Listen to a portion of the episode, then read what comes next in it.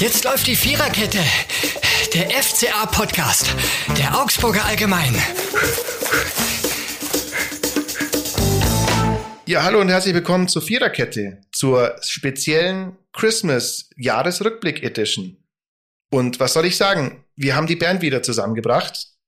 Wir haben zum ersten Mal seit, oh, ich glaube tatsächlich seit der letzten Christmas Edition, wieder alle vier Viererketten-Teilnehmer, also wir spielen jetzt eine taktisch äußerst flexible und offensiv ausgerichtete Viererkette, an den Tisch, an den virtuellen Tisch zusammengebracht und haben sogar aus dem, naja, Teilzeitruhestand, darf ich es mal nennen, unseren Kollegen Johannes Graf reaktiviert, um ihn gleich nach diesem äh, Viererketten-Aufzeichnung wieder zu deaktivieren. Hallo Johannes. Servus.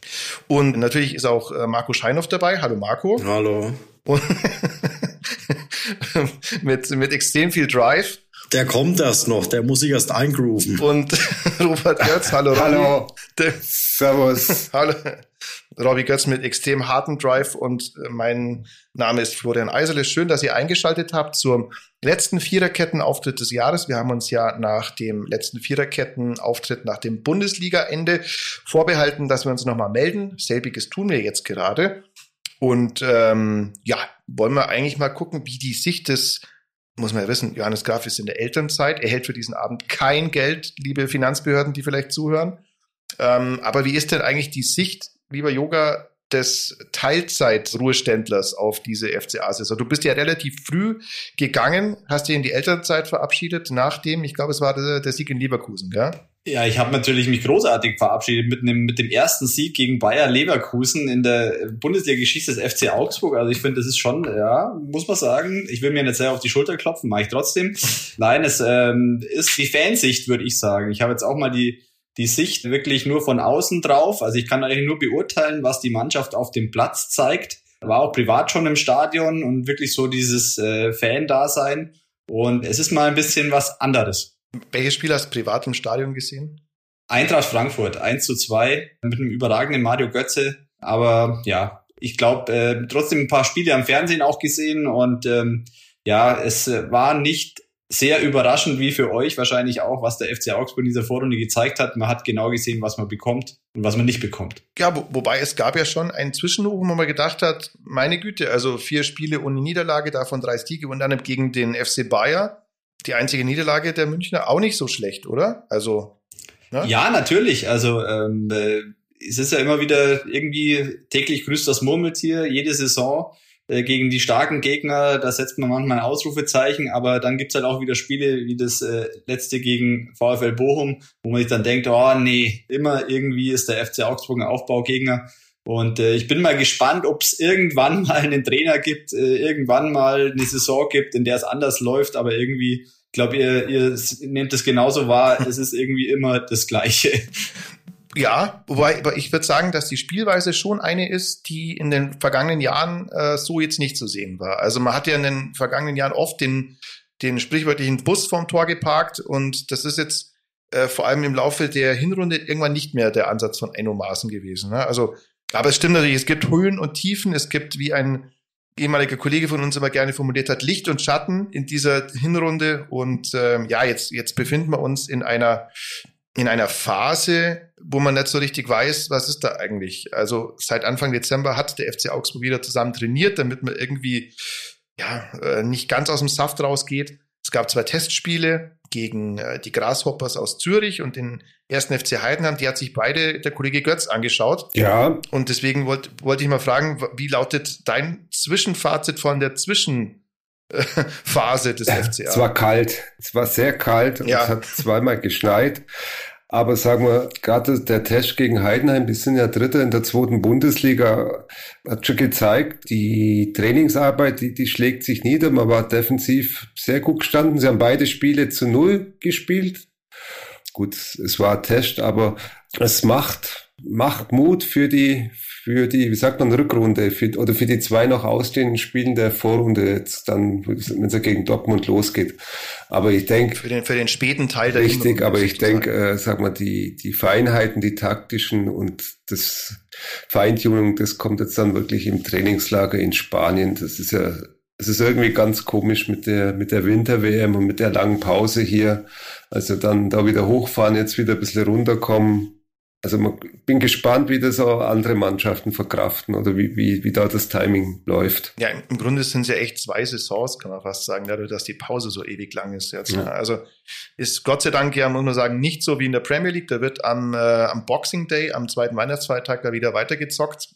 Beim, in der deutschen Spielplan sieht es vor, dass am 20. Januar wieder weitergeht. Also da ist echt noch ein ganzen Haufen Holz hin eine Pause, die so lang ist und eine Pause, in der es äh, auch Zeit gibt, um ja ein paar Personalien zu besprechen. Die vielleicht spannendste aus FCA-Sicht war Florian Niederlechner, der von Hertha umworben wird. Das kann man, glaube ich, festhalten und der sehr wahrscheinlich ab über den Sommer hinaus nicht mehr beim FCA spielt. Ja, was ist davon zu halten, Marco, vielleicht? Also es sieht sehr danach aus, dass Niederlechner nicht mehr da ist, wenn im Sommer spätestens die Saison, die neue Saison wieder losgeht. Und zugleich gibt es ja Überlegungen, zumindest an Martinez von Porto wieder zu denken. Oder? Ja, genau. Ja, ich glaube, bei Niederlechner muss man sich darauf einstellen, sollte man sich darauf einstellen, dass er den FCA verlassen wird. er wird ja gern längerfristig wohl seinen Vertrag verlängern, aber da scheint der FCA ja nicht so ganz äh, geneigt zu sein, dies zu tun. Deswegen werden sich wohl die Wege trennen und ja, Berlin dann trifft er wieder auf Marco Richter, der ja kürzlich auch mal Trainingsgast beim FCA war, als Zuschauer zumindest, also nicht auf dem Platz, aber er hat zugeguckt. Und äh, ja, ob er dort dann sportlich glücklicher wird als beim FCA, das ist die andere Frage. Aber ja, es deutet viel auf Berlin hin, auch wenn er natürlich nicht, wie er vermeldet, schon von, von einer Zeitung äh, schon beim Medizincheck da in Berlin war, sondern er hat ja, wie der Kollege Götz von ihm direkt erfahren hat, einen Christbaum hier in, in Augsburg gekauft, ja. während ihn andere beim Medizincheck in Berlin sehen wollten. Also in, in, in Hohenstetten. In Hohenstetten für, was mich gewundert hat, muss ich sagen, für 35 Euro. Also muss ich, also wenn ich auf meinen Baum hier gucke, der hat ein bisschen mehr gekostet. Entweder hat, haben die Niederlechner so einen kleinen Baum oder sie haben einen Schnäppchen. Oder er hat einen äh, Sonderpreis vielleicht bekommen.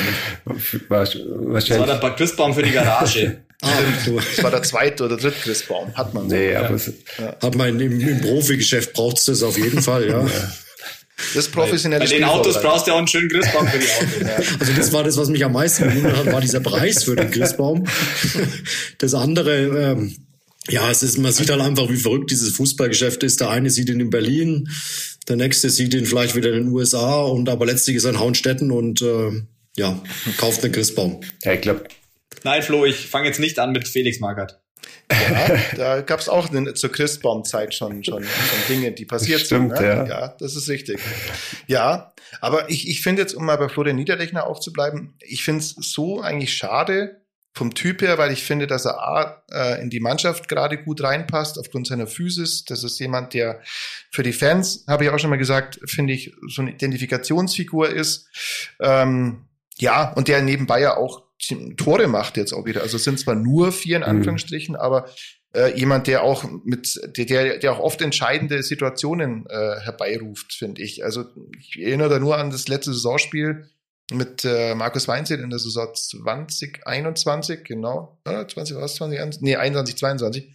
Also, nee, ein, Entschuldigung, 2021, also gegen Bremen diese gelb-rote Karte provoziert hat, damit Bremen da auch einer mal weniger ist. Das sind ein bisschen dreckige Sachen, aber so, sowas muss auch haben. Und der passt mit dieser ganzen Bullenhaftigkeit ja auch gut in dieses Angriffsspiel rein.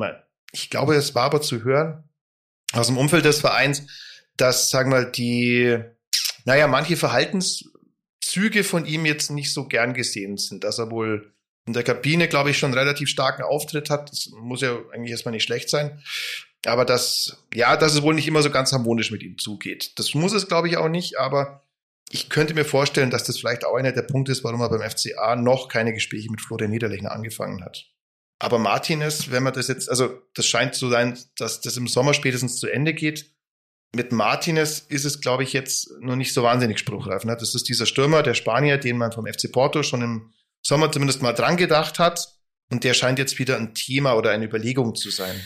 Ich glaube, das war Sommer schon ziemlich zäh, die, die Kontaktaufnahme und wie das jetzt im, im Winter ausschauen wird. Äh, also ich glaube, äh, Kontakte sind, sind geknüpft, aber wie weit das, wie weit das äh, gedeiht, das müssen wir, glaube ich, erst abwarten, weil offiziell beginnt ja alles erst ab 1. Januar ist das Transferfenster geöffnet und dann dürfen die ja, die Vereine erst offiziell an die Spieler rangehen.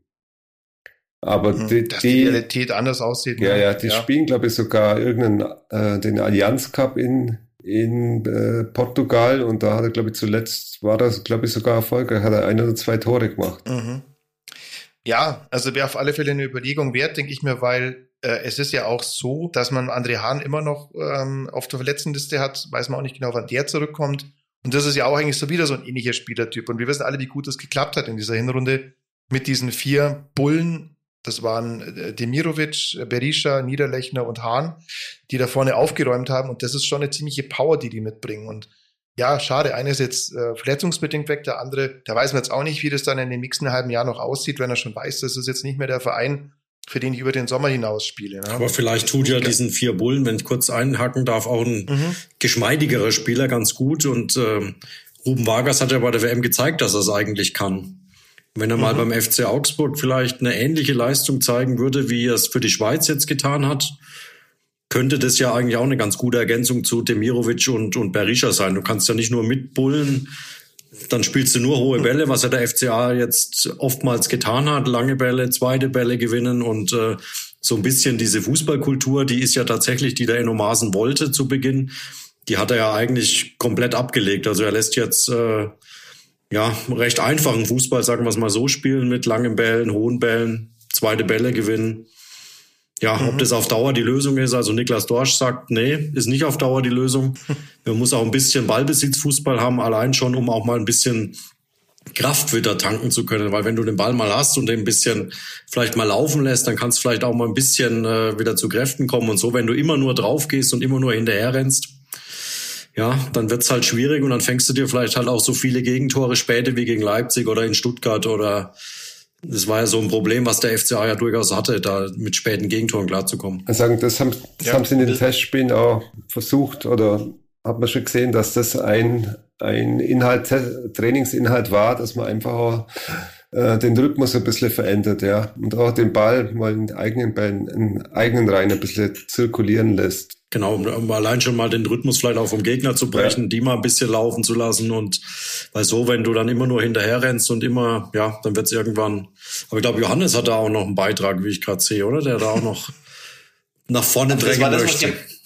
Das war das, was ich am Anfang gesagt habe, wo der Flo mir nicht ganz so recht geben wollte, aber also diese, diese attraktive Spielweise, die, die er auch Enrico Maaßen angekündigt hat, die nicht, nicht der, äh, als erster er angekündigt hat, sondern auch viele Trainer schon zuvor, ähm, von der sehe ich jetzt momentan auch noch nicht so viel. Und dann äh, denke ich mir, ah, dann liegt es vielleicht doch mal nicht an Trainern, sondern irgendwie liegt es dann doch an der Mannschaft. Und äh, es ist halt irgendwie, jeder hat, jeder Trainer hat versucht, sich an den spielerischen Fortschritten des FC Augsburg, aber irgendwie seit vier Jahren ist es nicht gelungen.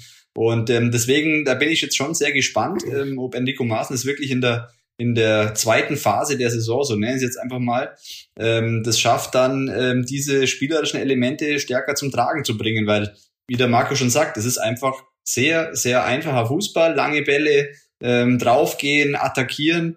Aber so der spielerische Fortschritt, ähm, den habe ich jetzt noch nicht so gesehen. Wobei es natürlich ich jetzt aus der Ferne auch nur als Fan sehen kann. Aber was natürlich auch klar ist, dieser einfache Fußball, nennen wir ihn jetzt weiterhin vielleicht so, auf den kann sich ja jeder Gegner irgendwann einstellen. Also damit überrascht du ja in der Bundesliga vielleicht mal eins, zwei Spieler, so wie es der FCA getan hat, so wie in Bremen zum Beispiel, als ja dieser eminent wichtige Sieg mal gelang. Aber irgendwann weiß ja auch jeder Gegner, wie es funktioniert und ich glaube, dass dann die meisten Bundesligisten in der Lage sind, da auch ordentlich dagegen zu halten. Also deswegen brauchst du auch mal eine Veränderung, einen Überraschungsmoment. Und ja, ich glaube, der große Hoffnungsträger auch von Enrico Maaßen ist einfach Niklas Dorsch, auf den er da im Mittelfeld ja im Prinzip ja schon zu Saisonbeginn gehofft hatte, dass er, dass er mit dem einfach diese spielerische Kultur entwickeln kann. Aber der fällt ihm halt jetzt eigentlich schon die komplette Vorrunde ja aus mit zwei Mittelfußbrüchen und jetzt bin ich wirklich, so wie es Johannes sagt, echt gespannt, wenn jetzt die Rückrunde oder die zweite Saisonhälfte beginnt und das, wenn alles gut läuft, kommen ja die meisten Verletzten auch in der Abwehr mit Oxford, mit Udokai, sind ja dann alle wieder dabei. Mhm. Was, wie sich's dann entwickelt? Also dann, glaube ich, zeigt sich's, äh, ob Enrico Maaßen da seinen Fußballstil wieder versucht zu verändern und wieder zu der ursprünglichen Idee zurückkehrt. Und dann bin ich auch überrascht, äh, gespannt, wie es Johannes sagt, äh, vielleicht kann es die Mannschaft tatsächlich nicht. Also es hat ein Martin Schmidt hat es nicht geschafft, ein Heiko Herrlich nicht, ein Markus Weinzierl nicht, jetzt ist der Enrico Maaßen da. Mhm. Das wird, glaube ich, echt Wobei richtig ich, spannend. Ich möchte noch eingreifen. Ich möchte noch eingreifen, weil du gesagt hast, also da kann sich jeder darauf einstellen. Das vielleicht schon, aber ich fand es interessant, was zum Beispiel Thomas Müller gesagt hat nach der Niederlage gegen den FCA. Er hat gesagt, der FCA hat das Spiel, also ich, ich glaube, diese, mit diesen Worten hat er es nicht gesagt, hat das Spiel auf sein Level heruntergezogen, wenn man so will, und hat eine Art von Fußball gespielt, die eben viel körperlicher ist, viel, viel auf, auf, auf Dreckigkeit, auf Galligkeit. Und da, das fand ich sehr interessant, was Thomas Müller da gesagt hat, wenn der Fußball dann so gespielt wird, dann hat sogar der FC Augsburg einen gewissen Qualitätsvorteil gegenüber mhm. dem FC Bayern, weil das halt eben nicht das Bayern-Spiel ist. Ne? Also dieses, dieses Kratzen, Beißen, äh, was auch immer. Ne? Das nicht, also, aber in der Summe hätte natürlich der FC Bayern auch mit seiner spielerischen Klasse das Spiel gewinnen müssen.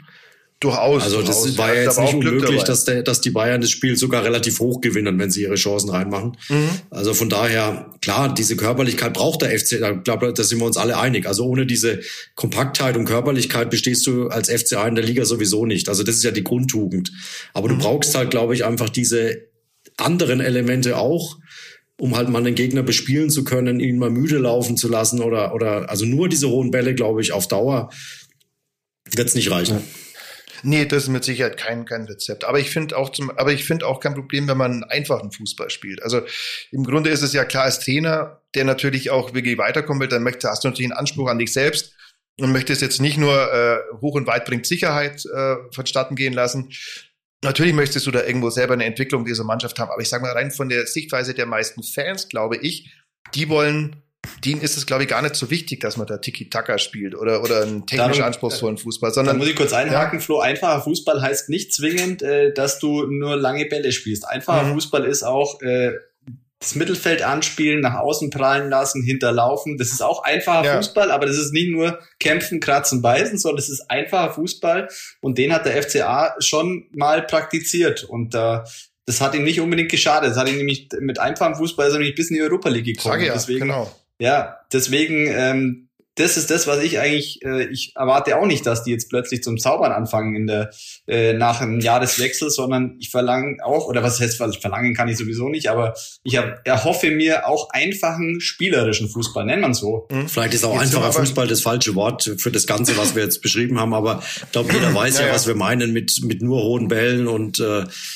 ja. Ja, das kann es auf Dauer bestimmt nicht sein. Und ich glaube aber tatsächlich, ist ja eigentlich irre, dass der, äh, dass die drei wertvollsten Spieler, wir haben es ja in dieser Runde auch schon ein paar Mal gesagt, das FCA, wenn man jetzt nur mal die Marktwerte anschaut, also Oxford, äh, Urukai und Dorsch, eigentlich die komplette Hinrunde weg waren. Ja, also das, das muss sich einfach auf das auswirken, was auf dem Fall gezeigt wird. So, aber jetzt sind wir eigentlich schon mehr oder weniger in der Jahresbilanz drin. Ist das Glas eigentlich halb voll oder halb leer? Also es war ja komisch, weil man hat zu Beginn der Saison gedacht, hat du liebe Zeit. Dann gab es eine Phase, in der es gut lief. Und zum Schluss hat man jetzt wieder, ich glaube, acht Spiele sind es jetzt ohne Sieg. Ne? Also wo man im Endeffekt auch sagt, naja, wo ist man jetzt eigentlich? War das jetzt ein Zwischenhoch? Ist man in einer kreisförmigen Bewegung gelandet? Wie seht ihr das? Schwierige Frage. Ja. Die übergeben ja. wir mal an unseren erfahrensten Kollegen, an, an Robert Götz, würde ich sagen. ja, ich glaube, es ist, ja. es ist wirklich eine schwierige Phase, wo der FCA ist. Ja, sagen wir, äh, wenn ich, wenn ich jetzt das Spiel gegen Leipzig nehme, wo sie Leipzig eigentlich an die Wand spielen und 3-0 führen, das war für mich auch so Knackpunkt in, in der, jetzt in der, in der Phase, wenn sie das gewinnen, da, da läuft es vielleicht ganz anders und so. Äh, weiß ich noch nicht, wo, wo der FCA, wo der Weg vom FCA hinführt. Also äh, ich, ich sehe das ganz gefährlich, wo man ist, weil alle sagen, äh, es wird besser und wir sind auf einem guten Weg und jetzt kommen dann die, die ganzen Verletzten zurück. Aber du musst halt wieder mal drei Mannschaften hinter dir lassen und das wird heuer genauso schwer wie, wie im vergangenen Jahr. Ja. Was mir, und ich glaube auch, dass der, so, Entschuldigung, Robby, dass ich dir da ins Wort falle, aber ich glaube, dass der FCA selber noch nicht so genau weiß, wo er eigentlich ja. steht und wo er, wo er ist. Also das ist, glaube ich, so wirklich, wie der, wie der Robby sagt, das ist echt eine schwierige Phase jetzt, äh, oder eine ganz gefährliche Phase gleich nach der, nach der Weihnachtspause, dann äh, hast gleich Dortmund und dann kannst du natürlich gleich wieder so ein bisschen negativen Touch alles bekommen. Und ähm, deswegen, ja, ich würde mich auch nicht drauf verlassen, dass jetzt plötzlich die die namhaften Spieler zurückkehren und dann plötzlich alles es läuft. Du hast, glaube ich, Dortmund und Gladbach noch von der Vorrunde, gell? Und das sind natürlich ja, schon mhm, zwei, genau. äh, zwei ganz schöne Kracher und ich glaube, für den Enrico Maaßen ist das wieder ein Neustart, ja, weil die ganzen Verletzten zurückkommen, äh, die Mannschaft wird jetzt schon wieder ein bisschen durcheinander gewirbelt. Und ich bin echt gespannt, äh, wie, wie, er, wie er das hinbringt. Ja, und mit was für Taktik, wie zum Beispiel in die Innenverteidiger, da hast du jetzt auf einmal äh, einen Überschuss. Gut, äh, Hovelo, äh, Muskelbündelriss, aber ist ja zuversichtlich, dass er im Trainingslager einsteigt. Bei Ries Oxford ist, glaube ich, der FCA nicht so zuversichtlich, dass der schon in Kürze da ist, aber dann hast du noch Maximilian Bauer äh, und, und Felix Udokai. Also da, es gibt Konkurrenzkampf, aber es ist natürlich auch wieder Bewegung in dem Ganzen drin weil der Marco vorhin Ruben Vargas angesprochen hat, sag mal, der, der hat es ja schon mal gezeigt, wo der gekommen ist. Ja, da hat man gemeint, das, das wird mhm. der Über, Überflieger und hat er so gespielt. Und wenn er an das wieder hinkommt, ist das ein ganz, ganz ein wichtiges Element. Also es ist viel Hoffnung, aber man, man kann auch mit viel, man muss auch mit viel Respekt an die Sache da rangehen. Mhm. Ja, Ruben Vargas, äh, ich sage mal, der Zwillingsbruder hat eine sensationelle WM Richtig, ja. Ich hoffe, dass, äh, dass sein, dass der, sein Bruder, also, also dass der jetzt auch künftig für den FCA spielt, weil das ist ja, sind ja zwei Spieler, wirklich. Also der, der für den FCA gerade dieses letzte Spiel gegen Bochum ja, aufgeführt hat, was ja davon geprägt war, sich hauptsächlich nicht zu verletzen und am besten äh, auch keinen Pass gerade zu spielen, der ja ein und zu Recht viel zu spät eigentlich ausgewechselt worden ist. Und dann dieser Spieler, der mit einer Hacke ein Tor vorbereitet in einem WM, was war es, war es ein Achtelfinale oder Gruppenspiel, aber auf alle Fälle eine echt gute WM gespielt hat. Ja, kann man hoffen, dass derjenige sich jetzt äh, mehr auf den FCA konzentriert, als es vielleicht in Teilen der Hinrunde der Fall war und dass er mit dieser, mit diesem Selbstbewusstsein dann auch reingeht, dann ist das natürlich ein Riesengewinn. Das war, zugleich. das war nicht zu, hm? zu übersehen, die, die WM-Vorbereitung, ja, gerade im letzten Spiel gegen Bochum. Äh, Carlos Grueso, glaube ich, dann nach einer halben Stunde verletzt raus. Und Ruben Vargas ist dann eingewechselt worden und du hast direkt gemerkt, der hat einfach Angst, dass er sich noch irgendwie verletzt vor, vor, vor dem großen Traum seiner noch jungen Karriere da bei der WM teilzunehmen. Und so hat er gespielt. Ich habe nicht ganz verstanden, warum der Enrico Maaßen ihn da eigentlich gebracht hat. Ja, weil das war, sollte nicht passieren, aber es war abzusehen, dass das so kommt. Ja, und naja. Mhm.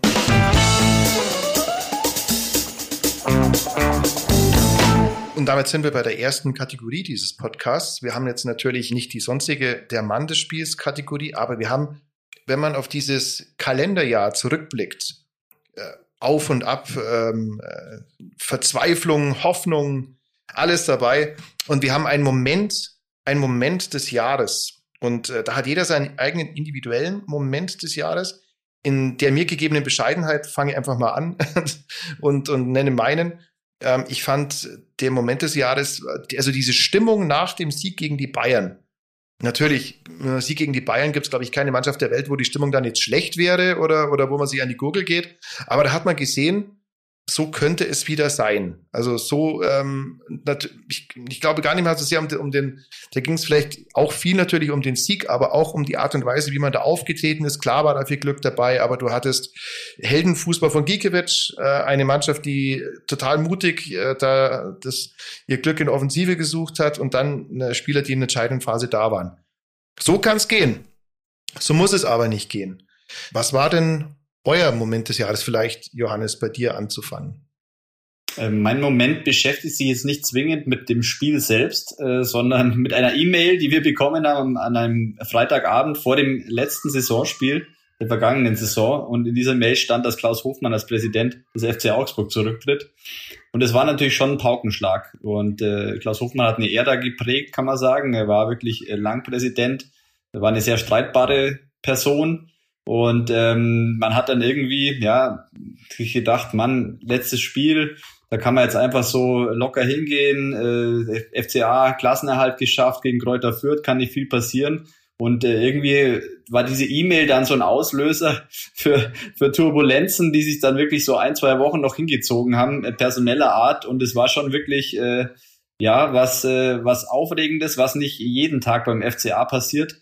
Ähm, und vor allem, als man dann irgendwie diese ganzen Ausmaße dieses Macht, internen Machtkampfes dann hatte, ähm, das war dann schon irgendwie für mich ein Moment dieses FCA-Jahres. Das war der emotionale Meltdown, kann man glaube ich sagen. Ich glaube, in dieselbe Richtung könnte es, glaube ich, bei dir, Robby, auch gehen. Ja, ja? also sagen wir, das war die, äh, oder das TV-Interview vom Markus Weinzen nach dem Spiel gegen Kräuter Fürth. Ja, sie haben da 2-1 gewonnen und es war eigentlich klar, dass die Gespräche über seine Zukunft nach der Saison stattfinden, wo es bis dahin eigentlich nicht, nicht den Anschein gehabt hat, dass da große Dissonanzen gibt, dass das so gemacht wird. Ja, und dann kommt das TV-Interview und dann sagt er, er steht dafür nicht mehr zur, zur Verfügung. Und dann ist er, glaube ich, gefragt worden, ob das der Stefan Reuter denn schon weiß. Er hat gesagt, also ich habe jetzt nicht mehr ganz wortgenau, aber jetzt, jetzt weiß es.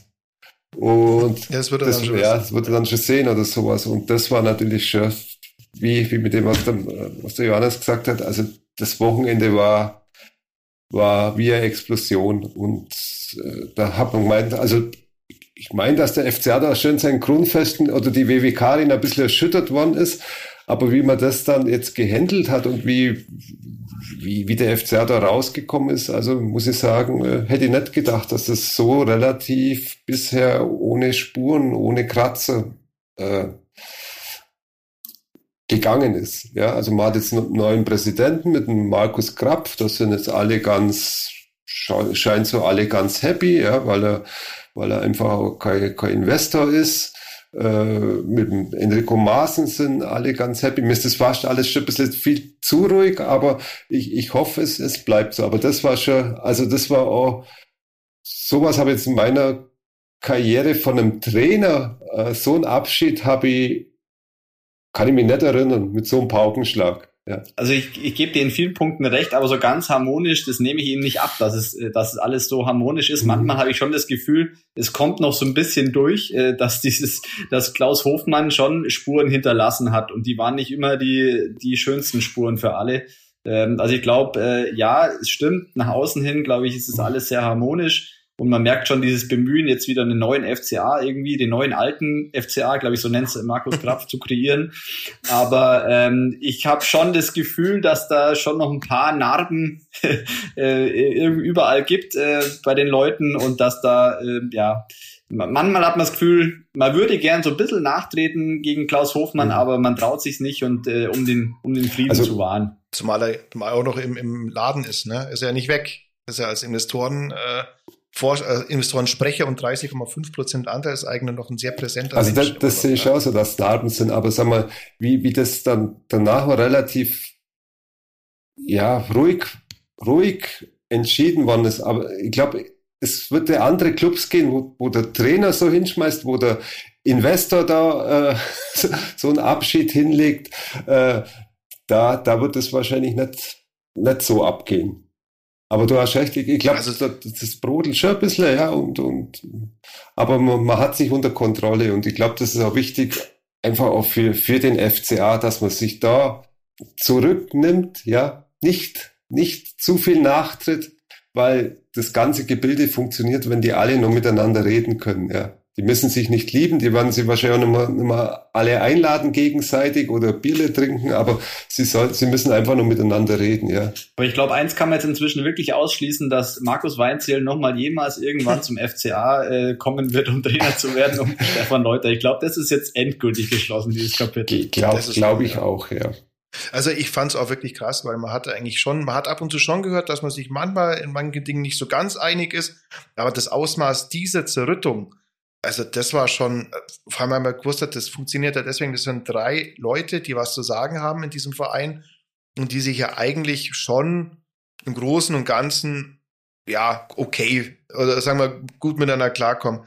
Und dass diese, diese Grabenkämpfe tatsächlich in dieser Art und Weise, wie es stellenweise ja auch an die öffentlich oder äh, ja, an uns herangetreten, äh, an uns herangebracht worden ist, dass es diese Formen angenommen hat. Das, das hat mich damals wirklich erschüttert. Und das war auch, ich finde, das war der negative Höhepunkt einer Abwärtsspirale, sowohl was die Außenwirkung angeht, die war katastrophal innerhalb der Stadt, völlig katastrophal, als auch überregional, dass man diesen Verein, der jetzt ja jetzt nicht so wahnsinnig tiefe Spuren in der Bundesliga-Szene hinterlassen hat, dann mit so einem FC Hollywood verbunden würde, das hätte, glaube ich, auch keiner gedacht. Und so ganz drüber hinweg ist man da auch noch nicht, weil wenn du mit, wenn du mit Leuten von auswärts über den FCA sprichst, da kommt es, also das ist ja, die nehmen ja jetzt nicht die Feinheiten wahr, dass jetzt, dass jetzt mit Enno Maaßen ein Trainer da ist, der eigentlich schon einen ziemlich hohen Ansatz von Fußball hat und dass jetzt gewisse Spieler da sind und dass jetzt Markus Kraft da ist. Für die ist das halt das, was die wahrnehmen. Ja, und das wird ein FCA schon eine ganze Weile auch noch begleiten über regionalen Standing. Und aber äh, es ist ja eine, eine, eine Katastrophe gewesen. Also äh, im, im literarischen Sinn und nach der Katastrophe geht ja sozusagen die, die Synthese wieder weiter. Ne? Und dann äh, kann man sich neu aufbauen. Und zumindest das wird jetzt versucht. Aber jetzt ist der Marco eigentlich mal dran mit seinem Moment auf the Year. Ja, ich halte mich dann jetzt kurz, weil das äh, Ganze sich jetzt schon etwas in die Länge zieht und ich ja die, unsere lieben Hörerinnen und Hörer auch nicht über eine Stunde belästigen will. Auf keinen Fall.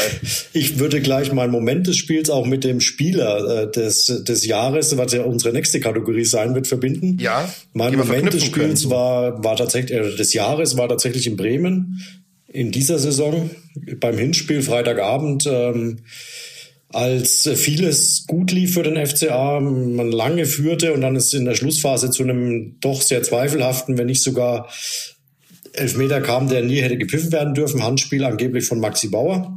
Und dann kam es eben zu dem Elfmeter, den Rafa Giekewitz zum einen hält und zum anderen sich dann auch noch mit dem kompletten gefühlt, mit dem kompletten Bremer Anhang angelegt hat. Das war so mein Moment dieses Jahres, weil es einfach auch so ein Umschwung ein bisschen ergeben hat. Danach kam ja diese Erfolgsserie mit dem Erfolg noch in auf Schalke, glaube ich, und zu Hause gegen gegen Bayern. Gegen Bayern war das in dem kann gut sein, ja.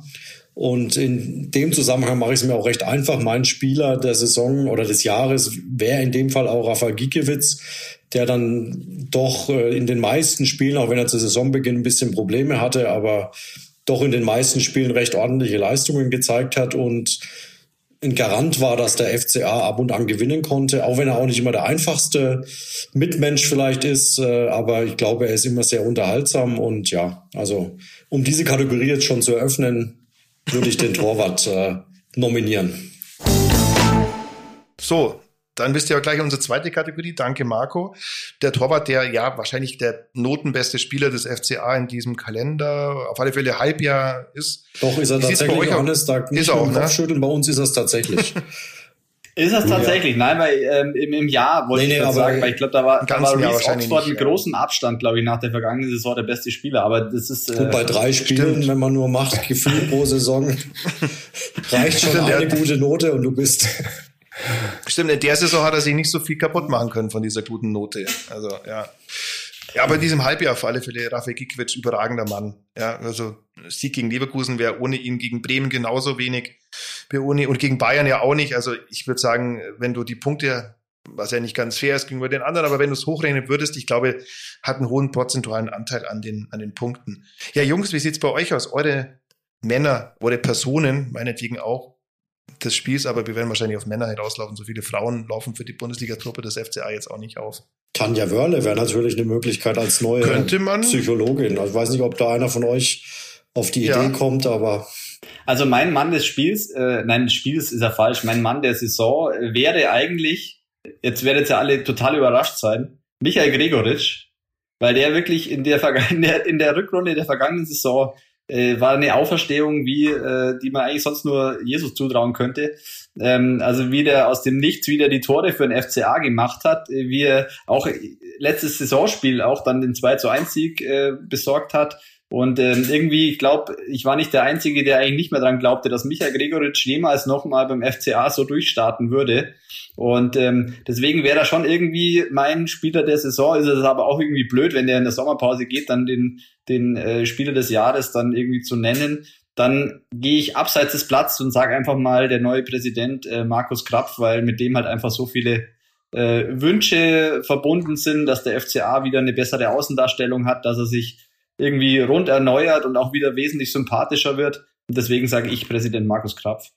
Ja, der, der auch wirklich, muss man sagen, äh, den Verein jetzt in, in einer Phase benommen hat, wo es auch nicht gut lief mit Hertha und der auch innerhalb der, der Stadt, also ich kenne tatsächlich zwei Leute, die wegen ihm eingetreten sind, wo sie gesagt haben, der ist jetzt einer, den wir greifen, den kennt man und äh, die, die einfach überzeugt sind von ihm. Also Neudeutsch oder manchmal sagt man da, glaube ich, Menschenfänger dazu, ja.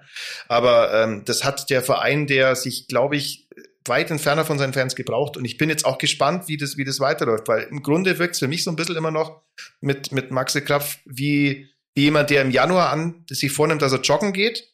Und das, also der Verein jetzt als solches, nicht Maxi Kraft, Und da macht er das die ersten zwei, drei, vier Wochen, Monate und irgendwann bricht es dann ein. Also was ich sagen will, ist, ich bin gespannt, ob dieser neue Geist, den er reinbringen will, er ist ja erst seit äh, vier Monaten jetzt da, ob das auch wirklich vom Rest des Vereins, weil viele Personen sind ja doch noch dieselben, ja, die auch noch im Hintergrund wirken, ob das so mitgegangen wird oder ob das sozusagen ein, ein Strohfeuer ist, aber gehen wir mal vom Besten aus. Lieber Robert, wie sieht's bei dir aus? Wer ist ich dein. Mein Mann des, oder der Rückrunde ist eigentlich auch des Jahres ist der Thomas Kubek. Ja, wird viele lachen und viele sagen, wie kann der bloß?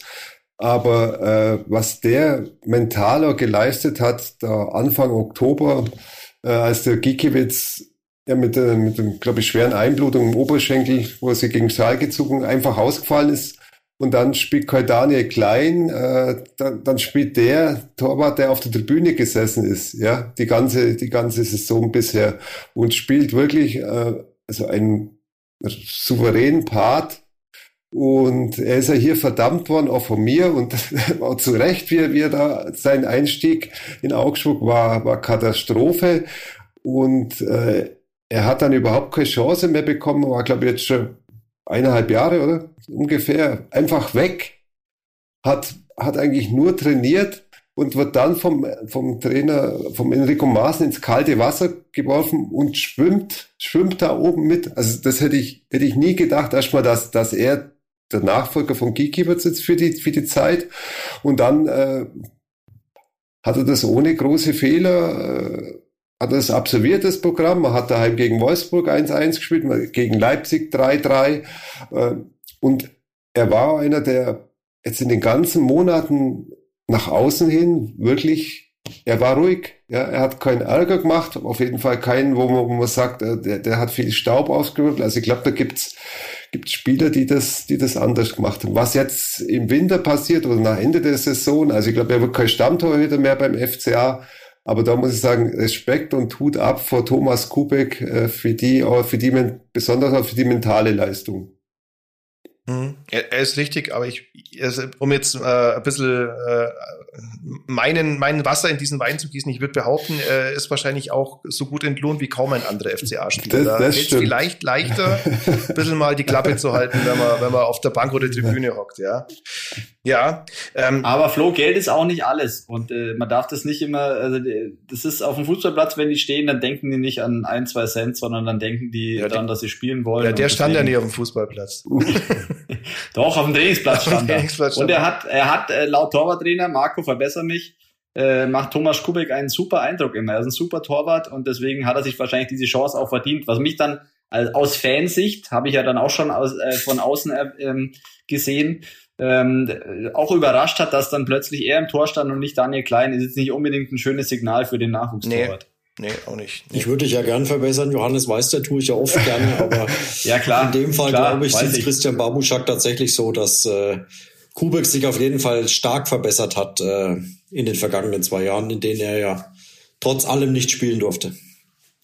Oder lange Zeit nicht spielen durfte, bis die Verletzung ja von Gikiewicz kam da, da sage ich immer, das will das Christian Babuschak auch immer erzählen, dass jeder Torwart unter meiner, meiner Arbeit besser wird. Aber es stimmt glaub, ja auch. Kann, er hat, also man muss ihn nur angucken, ja, ja. Thomas Kubek, ja. dann sieht er schon anders aus als zu seiner, als in seiner Premierensaison. Also mhm. ja. Also, ja, das ist schon besser geworden. Also man ja. muss ja zu seiner Ehrenrettung was sagen, wo er begonnen hat, der ist ja praktisch, glaube ich, von irgendeinem Supercup-Spiel mit, wo war er?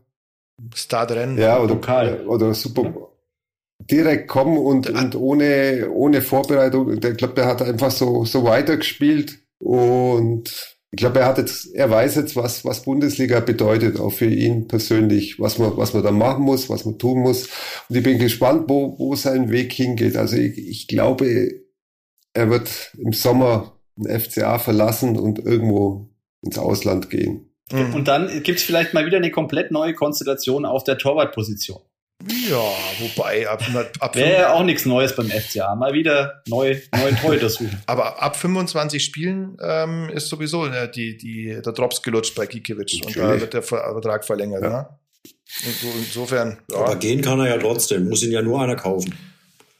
Ja, das stimmt auch wieder. Und er Aber kann ja, wie ich jetzt auch kürzlich gelesen habe, äh, er will ja mindestens noch sechs Jahre spielen. Also dann ist er, glaube ich, 41. da, da kommt er gerade in den Spätherbst eine Torwartkarriere. Richtig, also ich glaube, der ist, mhm. hat noch sehr, sehr viel vor und noch viel vor sich. Äh, wer weiß, wo er diese Jahre dann noch verbringen wird.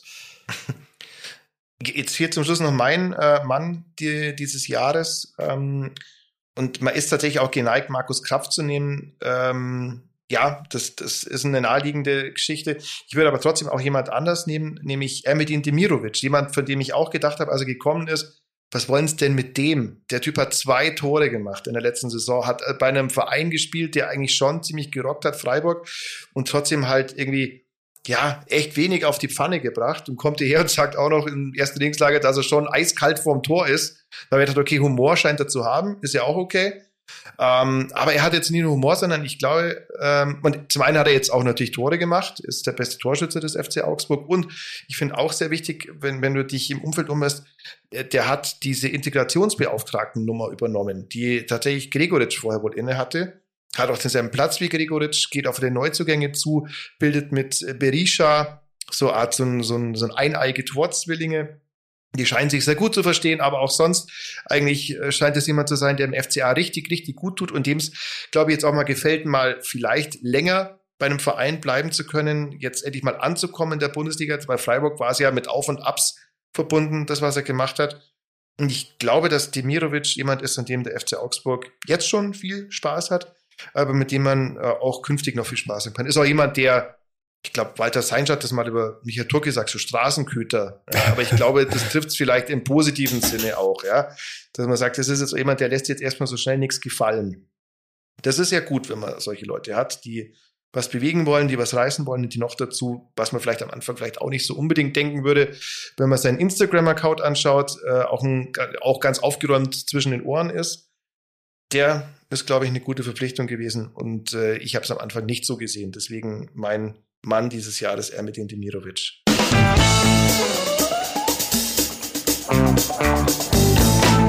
Ja, jetzt sind wir fast am Ende, aber es gibt ja, weil es eine Christmas Edition ist und weil Weihnachten die Zeit der Wünsche ist, ähm, hast du gemeint, Johannes, du hättest vielleicht noch einen Wunsch, ja?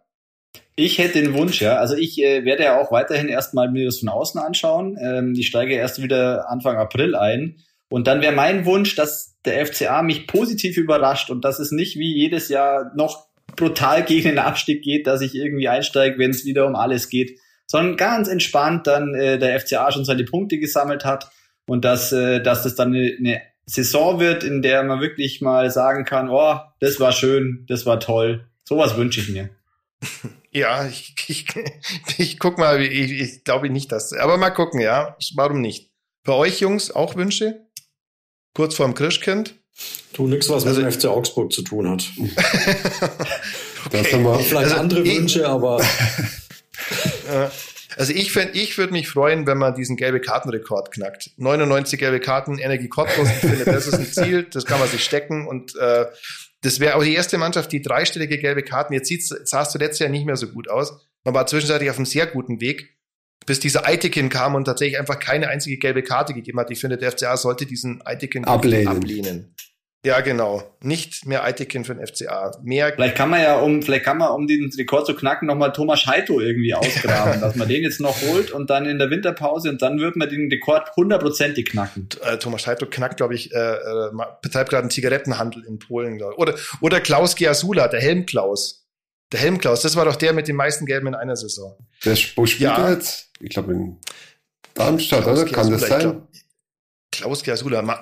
Die Zeit haben wir noch. Die Zeit haben wir noch. Klaus Gersula, der Helm Klaus. Der spielt wo? Der spielt, ja, Darmstadt, mhm. genau. Ist noch junge, drei, blutjunge 33 Jahre. Ja, kann sein, dass wir Und, den nächste Saison sehen. Ja, hat, hat leider also noch acht Jahre vor sich nach Kickbase-Rechnung. nach Kickbase-Rechnung ist das eigentlich jetzt jemand, der erst jetzt eigentlich so richtig drin ist. Muskelbündel ich hoff, leider aber. Aber ich hoffe, wir sehen, wir, wir sehen ihn, Robbie, dann in der ersten Liga und nicht, dass, äh, dass mhm. der FCA in der zweiten Liga spielt. Das, das, das wäre Wunsch von mir an der FCA. Dann, wie, wie, hast du gesagt, Flo? Wie hast du ihn genannt? Ja, wie? Helm, bin den Helmklaus. Helmklaus. Den Helmklaus. Helmklaus hätten der zweiten ja. Bundesliga zu sehen, sondern in der ersten. Weil das wäre nämlich, da wäre Darmstadt aufgestiegen, der FCA wäre drin blieben und man hätte schon wieder einen, wo man sagen kann, den kann man hinter sich lassen. Ja, ja stimmt. Ja. Weil beim H. Ja, mal gucken. Weil was da von unten nach oben oder Heidenheim schafft es endlich mal. Das wäre auch. Da würden wir uns freuen. Also ich, ich, Aus ich wünsche mir, dass Darmstadt und Heidenheim aufsteigen. Das wäre was. So, und der Marco hast wunschlos. Ja, oder zumindest nichts, was mit dem FCA zu tun hat. Ist ja auch okay.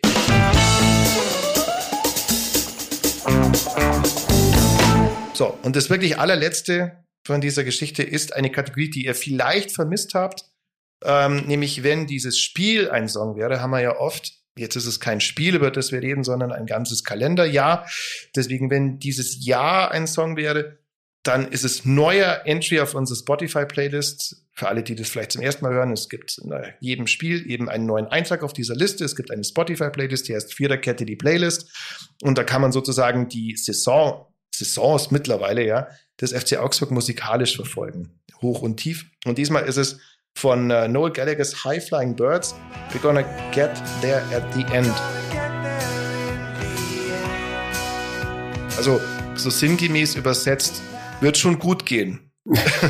Nämlich ähm, sehr sinngemäß. Ja, sehr sinngemäß. Also wir werden es am Ende schaffen. Und das bezieht sich ja sowohl auf die sportlichen Darbietungen, die jetzt nicht immer so waren, dass du gesagt hast, das wird eine ganz safe Nummer, ähm, die aber auch durchaus Hoffnung gegeben haben, dass du sagst, das könnte eine Spielweise sein, mit der man Spaß hat, mit der man Erfolg hat. Und natürlich die der neue alte FCA, wie Markus Krapf im äh, AZ Live Podcast, solltet ihr den noch nicht gehört haben, gerne nachhören eineinhalb Stunden mit Markus Krapf. Der neue alte FCA, den sich der, also neuen Spirit, den sich der FCA geben will, auch das ist ja eines der erklärten Ziele. Und auch da hoffe ich und bin jetzt einfach mal optimistisch, dass das so hinhaut. In diesem Sinne, gibt's noch was zu sagen? Nein. Frohe, Frohe Weihnachten. Weihnachten. Stimmt, stimmt. Frohe Weihnachten an alle. Danke an alle, die uns regelmäßig hören. Das werden erfreulicherweise immer mehr. Und ähm, ihr hört uns überall da, wo es Podcasts gibt, wisst ihr selber. Und äh, ansonsten im Webplayer unserer Augsburger Allgemeine, augsburger-allgemeine.de Seite. Ich sage vielen Dank, Jungs, fürs Zeitnehmen, fürs üppige Zeitnehmen. Ich glaube, es war der mitlängste Podcast jetzt, den wir hatten. Sogar der Meltdown nach dem Sommer war, glaube ich, nicht so lang, aber müsst ihr mal nachschauen. Danke fürs Hören. Schönen Rest, schönes Restjahr an alle Hörer und Hörerinnen. Und auch an euch Jungs. Aber wir hören uns ja vorher in der Arbeit noch ein bisschen mal. Alles ja? klar. Also, okay. ciao. Ciao. Tschüss. Tschö. Ciao. Das war die Viererkette, der FCA-Podcast der Augsburger Allgemein.